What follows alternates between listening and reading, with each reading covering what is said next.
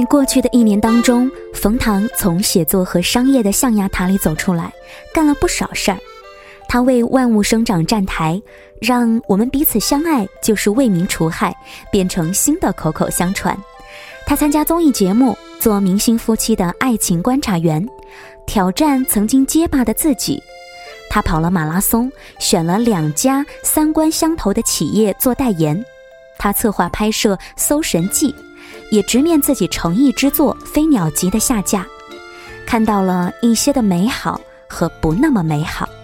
他说：“这个世界不存在随心所欲的乌托邦，无论你是谁。”这就是冯唐，今年四十五岁了。你好，我是林小妖，欢迎你收听《时光听得见》。在听节目的过程当中呢，欢迎你加入到我们的微信公众平台，直接的搜索“时光听得见”就可以找到我们了。我相信呢，我们每一个人都希望，在这个世界的某一个角落，有一个理想的乌托邦。但是，在现实摸爬滚打的我们很清楚，生活里其实没有那么多随心所欲。那么，在今天的节目当中呢，我们就来说说这个怪才吧，冯唐。有着一身非法才情的冯唐，学了八年的西医，最终在卵巢癌面前无助。带着人需要胜天吗？人需要敬畏吗？人需要未知吗？人需要示弱吗？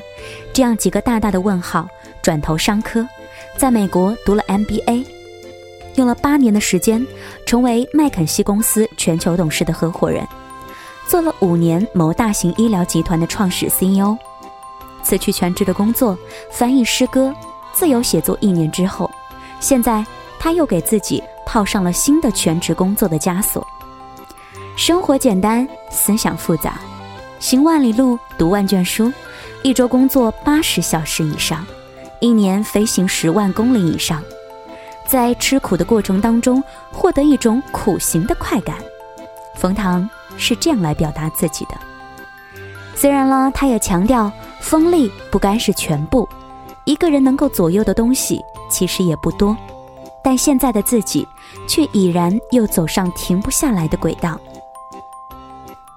冯唐说自己原来还有些待在象牙塔里闷头做事的幻觉，以为这个社会足够开放和包容，没有想到审美如此之差，让人大跌眼镜。大千世界在情人面前解开裤裆，绵长如舌吻，纤细如诗行，就一定是大逆不道吗？三十年改变人心，启迪明智还是太短，所以有些价值观还是得变着法儿说说。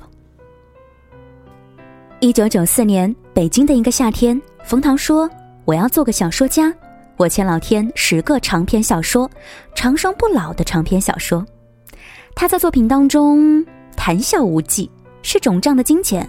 他说：“肿胀的不一定是下半身。”还有那个让你的心无法空荡荡的每一个思绪，他爱纯文学。他说，纯文学更像是医院，偶尔治愈，更多缓解，永远安慰的角色。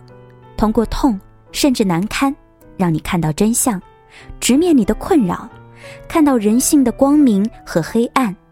通俗文学呢，更像 SPA，别想治病，但一定可以放松。曾经每周八十个小时的工作强度之下，他在酒后用写作来寻求清醒。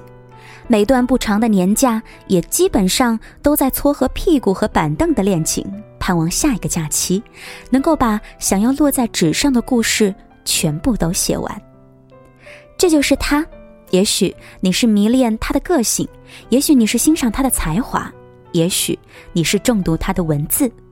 生活里其实真的没有那么理想的乌托邦，但是你自身可以创造一个乌托邦，不是随心所欲的，而是满心欢喜的。